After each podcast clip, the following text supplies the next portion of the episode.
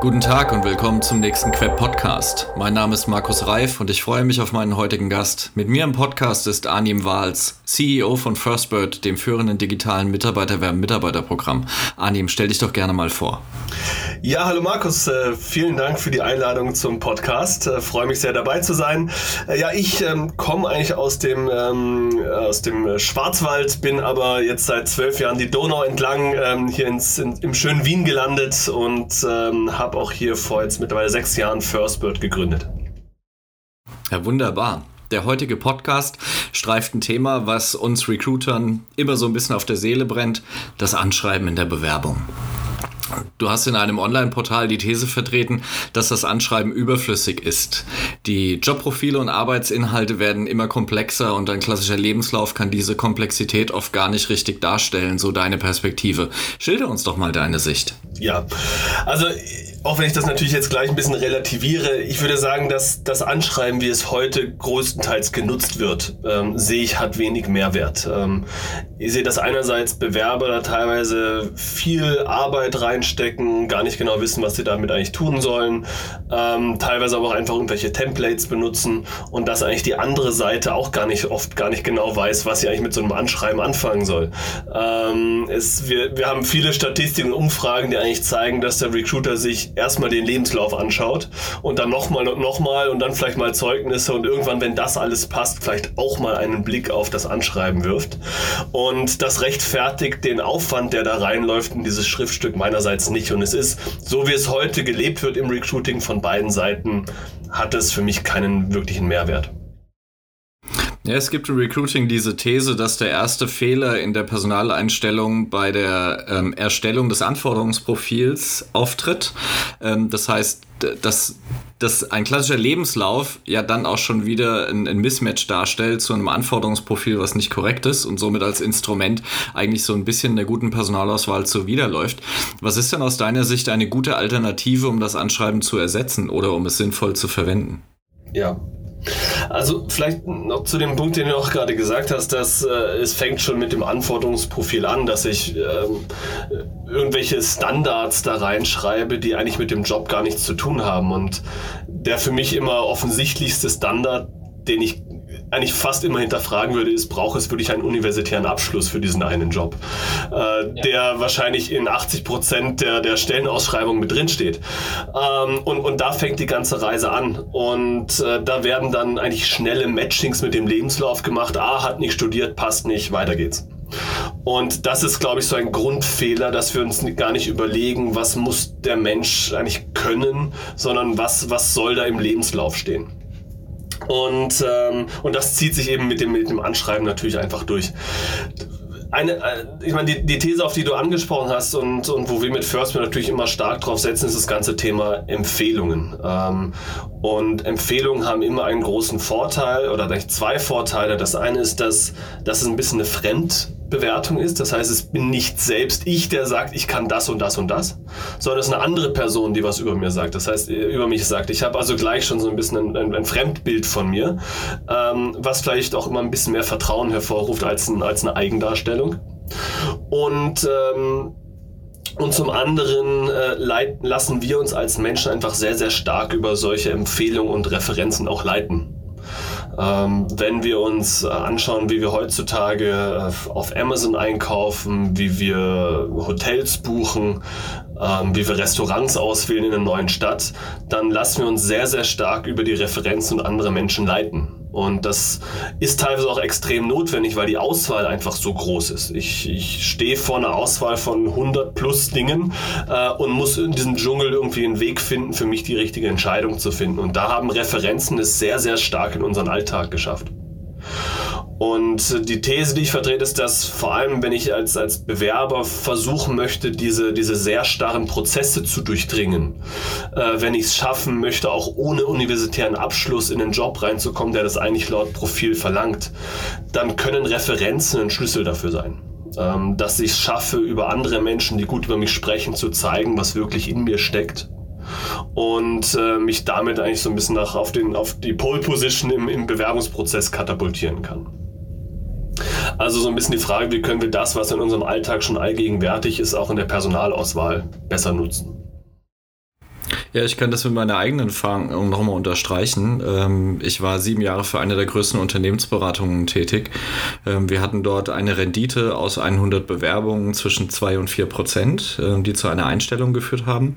Und über das Mitarbeiterwerben-Mitarbeiterprogramm, was einen sehr hohen Stellenwert in der Company hatte, war der Wert deutlich über 10 Prozent, also zum Teil bis hin zu 15 Prozent.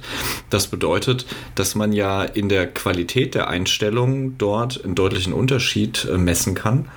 Ähm, und wahrscheinlich fängt er auch weiter vorne an in den nicht messbaren, aber beobachtbaren Bereichen, dass wenn jemand jemanden empfiehlt, ähm, dieser Bewerber schon ganz anders informiert in den Bewerbungsprozess geht. Auch der Mitarbeiter, der jemanden empfiehlt, will sich ja selbst auch keine Blöße geben, ähm, versucht dort auch auf die Kompetenzen und auf eine gewisse Kompatibilität zur Kultur und zum Unternehmen Rücksicht zu nehmen. Ich glaube, dass das am Ende eine ganz typische Win-Win-Situation ist. Äh, genau, sehe ich auch so. Und ich glaube auch, ich habe das jetzt auch beides so ein bisschen zusammengewürfelt, aber ich glaube, wir müssen auch unterscheiden inzwischen Empfehlungen und Referenzen. Also Empfehlung ist ja wirklich jemand nimmt mich, äh, stellt mich beim Unternehmen vor, sagt hier, äh, der Markus, perfekter Kandidat, schaut euch den mal an. Ähm, das ist ja das, was natürlich, was wir mit FirstBird äh, betreiben. Und was wir sehen in der Praxis ist, dass in diesem Prozess Lebenslauf, Lebensläufe mittlerweile eigentlich eine wirklich untergeordnete Rolle spielen. Ähm, die werden dann irgendwann in den Prozess mit eingefordert, äh, weil sie irgendwie zum Standard gehören. Aber ähm, dass, dass immer mehr Unternehmen auch solche Empfehlungen ohne Lebenslauf annehmen. Weil einfach ein Mitarbeiter kommt oder jemand, dem sie vertrauen, sagt, hier die Person, für die lege ich die Hand ins Feuer, die kann das, das und das, schaut euch die mal an. Ähm, also da, da sehen wir schon, dass, dass viele Bewerbungsunterlagen gar nicht mehr benötigt werden. Ähm, zumindest im ersten Schritt für die erste Kontaktaufnahme. Und das andere Thema ist eben das Thema Referenzen. Das heißt, ich werde jetzt nicht direkt in ein Unternehmen rein empfohlen. Ne? Wenn ich das jetzt mal aus Kandidatensicht sehe, ich kenne ja nicht immer jemanden in dem Unternehmen, wo ich jetzt rein möchte. Äh, wie kann ich aber trotzdem die Macht von diesem Medium Referenzempfehlung nutzen? Ähm, und da ist eben das Thema Referenzen. Wie, wie kann ich vielleicht ehemalige Kollegen, äh, Menschen, mit denen ich schon mal zusammengearbeitet habe, wie kann ich mir von denen Input holen, ähm, wie kann und wie kann ich wie kann ich das, was die über mich sagen, auch irgendwie darstellen im Bewerbungsprozess, ähm, damit ich da eben nicht nur mit einem äh, sozusagen mit diesem Schriftstück Lebenslauf aufwarte, sondern eben auch mit diesem sozialen Aspekt Referenz. Ähm, die fünf Leute, mit denen ich zusammengearbeitet habe, sagen, es war super, mit dem zusammenzuarbeiten, können wir nur empfehlen. Ja, ich glaube, wir, wir unterliegen ja, ähm, wir, wir sind mal gestartet mit dem Thema Anschreiben und wir unterliegen ja da einer Fehleinschätzung, ähm, dass bei jeder Bewerbung ein Lebenslauf dargelegt werden muss. Äh, in dem Lebenslauf stehen Sachen, die ich in der Vergangenheit gemacht habe. Das heißt, das ist eine Darstellung von, ähm, wo war ich und wie lange. Wenn ich aber Personalauswahl betreibe, dann habe ich ja eigentlich eine Kompetenzanforderung und in dieser Kompetenzanforderung muss ich Kompetenzen reinmatchen, um am Ende eine Prädiktion zu haben, ähm, wie gut ist denn meine Stellenbesetzung, wenn ich mich für Kandidaten A, B oder C entscheide. Und ähm, da sind wir eigentlich so ein bisschen dysfunktional unterwegs. Also auch Personalauswahlprozesse sind ja gar nicht evidenz- und kompetenzbasiert, sondern in der Regel ähm, ist es eine Analyse der Rückschau und äh, eines Eindrucks, der aus einem 60-minütigen Gespräch entsteht. Und dieses 60-minütige Gespräch wird vielleicht auch zwei, dreimal von unterschiedlichen Personen vorgenommen. Aber, aber da sind ja natürlich Effekte, in gleicher die, Form wiederholt. genau, in gleicher Form wiederholt. Aber das sind ja Effekte, die haben eher mit, mit Sympathie- und Antipathiegewichtung zu tun und viel weniger mit einer Kompetenzgewichtung. Ähm, wenn wir jetzt mal versuchen, die Brücke zu schlagen zu unserem eigentlichen Thema, dass das Anschreiben überflüssig sind, ähm, du hast jetzt die Referenzen als gute Alternative genannt. Ähm, siehst du weitere Alternativen, um das Anschreiben zu ersetzen oder um das Anschreiben ähm, möglicherweise auch als Motivationsschreiben anders einzusetzen? Ja, auf alle Fälle. Also ich glaube, wir müssen, also was, was ja oft gemacht wird, ist, dass ich eigentlich den, den Lebenslauf nochmal schriftlich wiedergebe in meinem Anschreiben. Das, da ist der Mehrwert überschaubar, sondern wie kann ich wirklich einen Zusatzwert bringen? Wie kann ich eigentlich die Dinge zeigen, die mein Lebenslauf nicht zeigt? Und das ist, wie du gesagt hast, sind das eigentlich diese zwei Punkte. Das sind vielleicht besondere Fähigkeiten, die ich herausstreichen möchte. Ähm, die vielleicht die jemanden gar nicht bewusst sind, dass die dass ich die in meinem Job, den ich da reingeschrieben habe, habe. Ja? wo, wo ich nochmal klar machen kann, zu in dem Job hatte ich, hatte ich eigentlich, da habe ich eigentlich nur Projektmanagement gemacht und super komplizierte Projekte die ganze Zeit äh, vorangebracht. Und das andere ist, wie du gesagt hast, eigentlich meine Motivation. Warum bewerbe ich mich hier gerade? Äh, warum möchte ich in dieses Unternehmen und warum bin ich, der, bin ich auch der Richtige dafür? Also das viel mehr als ähm, ja, diese, ja, auf diese zwei Säulen aufzubauen. Ähm, wo liegt meine Motivation und was sind meine besonderen Fähigkeiten, äh, die mich auch so ein bisschen hervorheben, vielleicht gegenüber anderen Kandidaten. Ja. Ähm, Soft Skills haben die Hard Skills in der Bedeutung für die Karriere deutlich überholt und eigentlich auch abgelöst. Ähm, was ja unsere, unsere These aus äh, den letzten paar Minuten ein bisschen unterstützt, dass der Lebenslauf kein günstiges Instrument zur Einschätzung von ähm, Eignung zum Unternehmen oder zur Aufgabe ähm, darstellt. Welchen Rat gibst du Recruitern für die Auswahl und Bewerbern für die Bewerbung an die Hand? Ja, ich würde vielleicht mit zweiterem starten. Was würde ich den Bewerbern mitgeben? Ähm, ich glaube, ich, also ich würde voll den Weg unterstützen und sagen, man, man nutzt das Medium Anschreiben weiterhin, aber nutzt es eigentlich voll als Motivationsschreiben. Und da stelle ich dar, was ist meine Motivation, dass ich mich bei euch gerade bewerbe. Und das Thema Fähigkeiten, das ist eben das Thema, was ich zukünftig eigentlich sehr, sehr gut über das Thema Referenzen eigentlich abgebildet sehe. Wenn ich es schaffe, dass sich das andere erzählen, was ich gut kann, dann ist das der beste Weg, meine Fähigkeiten darzustellen.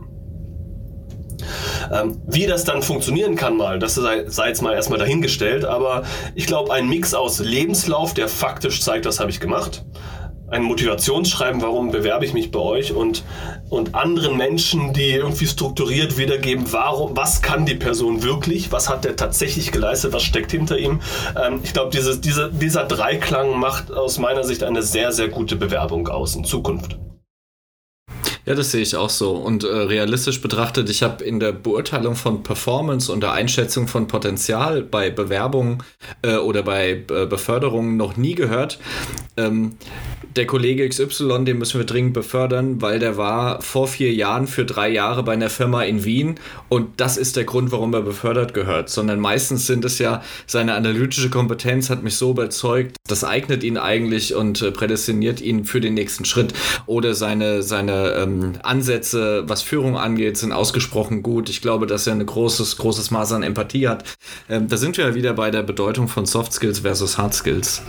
Ähm, Du hast die Referenzen in Bewerbungen jetzt mehrfach thematisiert. Ist das für dich ein neuer Trend oder ist das für dich eine zwingende belastbare Entwicklung, die wir aufnehmen sollten? Es ist auf gar keinen Fall eine zwingend belastbare Entwicklung. Ich glaube, das steckt in den Kinderschuhen. Ähm, von daher würde ich es eher unter Trend abspeichern. ähm, ich glaube, also wir, wir, es ist einerseits eine Entwicklung, die im angloamerikanischen schon gang und gäbe ist. Von daher die Erwartung, dass das irgendwann auch bei uns gang und gäbe ist, ist hält ja meistens die, die Annahme. Ähm, ich glaube, ich glaube, es ist einfach, ich sehe es auch einfach so ein bisschen als, als einen dieser, dieser Megatrends, den wir als Gesellschaft gerade haben, dass einfach alles auf Referenzen basiert. Und das ist, warum sollten wir das nicht auch für diesen extrem wichtigen Prozess, einen, den, den richtigen Menschen für mein Unternehmen auszuwählen oder meinen, meinen nächsten Arbeitgeber zu finden, warum sollte ich das nicht auch dafür nutzen? Ich glaube, es ist einfach nur eine, eine logische Weiterentwicklung davon. Ähm, aber wir befinden uns, wenn überhaupt, ganz am Anfang von dieser Entwicklung. Ja, ich glaube, dass das in die richtige Richtung geht, absolut. Ähm, Referenzen habe ich in meinem Lebenslauf tatsächlich auch schon drin und das auch schon seit einigen Jahren. Ähm, aber dass da jemand angerufen hätte, war noch nie der Fall. Ähm, ich glaube, dass dann auch die Akzeptanz auf Seiten des Arbeitgebers, irgendwo mal anzurufen, äh, vielleicht auch mit Blick auf Datenschutzthemen einfach sehr zurückhaltend wahrgenommen wird. Auf alle Fälle und am einfachsten wäre es natürlich, also aus, aus Unternehmenssicht wäre es für mich eigentlich am schönsten, wenn ich direkt die, die Referenz schriftlich drin habe, also wenn ich da gar nicht mehr anrufen muss, ähm, sondern die Referenz mir da gleich bestätigt, er kann das oder jenes. Ähm, das ist was, wo sich LinkedIn extrem stark hinbewegt, ähm, mit, mit ihren Recommendation Features, wo andere Leute meine Skills bewerten können. Das ist ja genau das, also in LinkedIn ist das extrem stark verankert bereits. Ähm, auch das ist etwas, was, also auch diese LinkedIn-Funktionalität wird im angloamerikanischen viel, viel intensiver genutzt als bei uns. Aber ich glaube, das ist die erste Entwicklung. Ähm, ich glaube, wir würden auch alle übereinstimmen, dass sowas wie LinkedIn wahrscheinlich auch der, den Lebenslauf der Zukunft zumindest in bestimmten Bereichen schon, schon, schon darstellen wird und der einfach viel, viel mehr auf diese, diese sozialen Referenzen. Also es bin nicht mehr nur ich, der sagt, was ich kann, sondern es ist einfach viel vertrauenswürdiger, dass 50 Leute gesagt haben, der kann Projektmanagement oder der kann Verhandlungen oder sonst was. Also über LinkedIn hat es geschafft, das schon sehr, sehr strukturiert mir darzustellen. Ähm, die Frage, die wir uns gerade stellen, wie können wir vor allem auch diesen Teil von LinkedIn eigentlich dem Großteil des Marktes zur Verfügung stellen. Ich glaube, wir haben aktuell Nutzen 20, 30 Prozent des Arbeitsmarkts im Dachraum nutzen LinkedIn oder haben ein LinkedIn-Profil. Ja, Glaube ich, vielleicht noch zu verifizieren. Ja.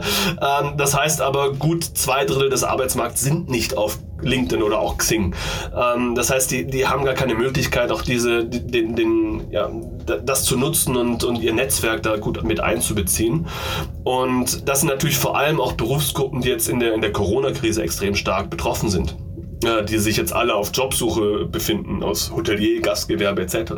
Wie können wir auch solchen Menschen eigentlich die Power von diesen Netzwerken und Referenzen wie möglichst einfach zur Verfügung stellen? Ja, das ist die typische Schere zwischen Wissensarbeitern und äh, Blue-Collar-Workern.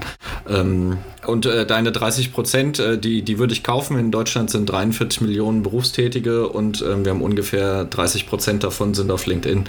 Ähm, also dieser Trend ist für die Wissensarbeiter vielleicht noch in der Spreizung ein bisschen größer und bedeutender. Bei Blue Color sind wir tatsächlich da auf einer grünen Wiese unterwegs. Ähm, Anni, wir kommen langsam so zum Ende. Was willst du unseren Hörern denn noch mitgeben? Ich würde mitgeben, also ich glaube, das, also natürlich das eine, und das soll jetzt gar, kein, gar keine Werbung für Firstbird sein, sondern man kann das wunderbar ohne, ohne Firstbird auch machen. Ähm, aber ich glaube, mehr auf das Netzwerk und auf Empfehlungen zu setzen, du hast es vorhin schon erwähnt. Ähm, es hat viele Vorteile, die sich gut messen lassen, aber es hat vor allem auch sehr viele Vorteile, die sich nicht so leicht messen lassen. Und die gehen mehr in dieses Thema, ich kriege Leute, die passen irgendwie. ähm, die passen skillmäßig schon. Äh, wir sehen auch, dass ich über Empfehlungen Leute auf einmal im Bewerbungsprozess habe, die hätten es vorher nie da reingeschafft, weil sie eben den Universitätsabschluss nicht haben, weil sie noch gar nicht die zehn Jahre Managementerfahrung haben, die in der Anzeige eigentlich stehen. Die sind aber trotzdem reingekommen, weil jemand gesagt hat, der passt, der kann das, schaut euch den trotzdem an. Und einerseits zeigt das, dass, dass, äh, dass, dass mein Netzwerk, meine Mitarbeiter sehr gut schon einen ersten Filter sein können äh, für, für einen Bewerbungsprozess. Auf der anderen Seite heißt das, dass ich vielleicht teilweise eigentlich ganz falsche Anforderungen meine, meine, meine ähm, Stellenanzeigen schreibe und dadurch Leute eigentlich schon abhalte, sich zu bewerben oder gar nicht in den Prozess reinlasse, die eigentlich gut passen würden.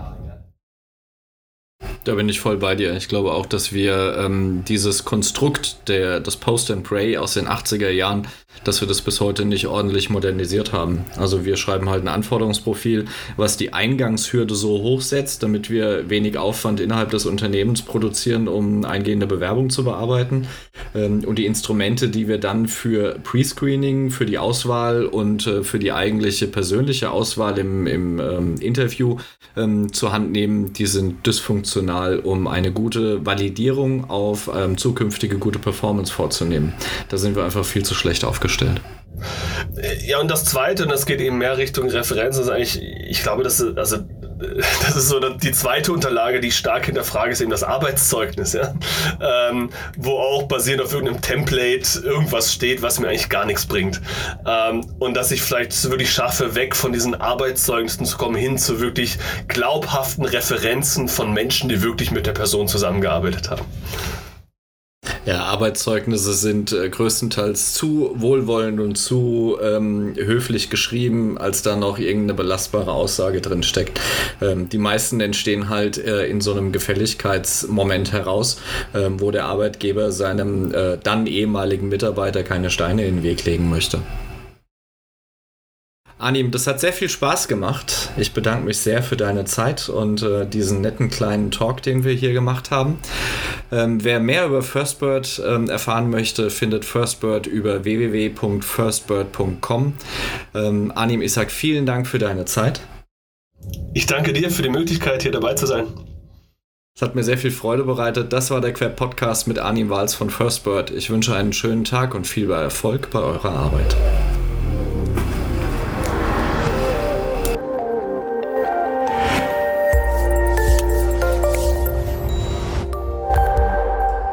Das war ein weiterer Queb Podcast. Den Queb, Bundesverband für Employer Branding, Recruiting und Personalmarketing, finden Sie nicht nur in den üblichen Podcast-Kanälen, sondern auch über unsere Website www.queb.org. Vielen Dank fürs Zuhören. Ich verabschiede mich, Ihr Markus Reif und der Queb Quality Employer Branding.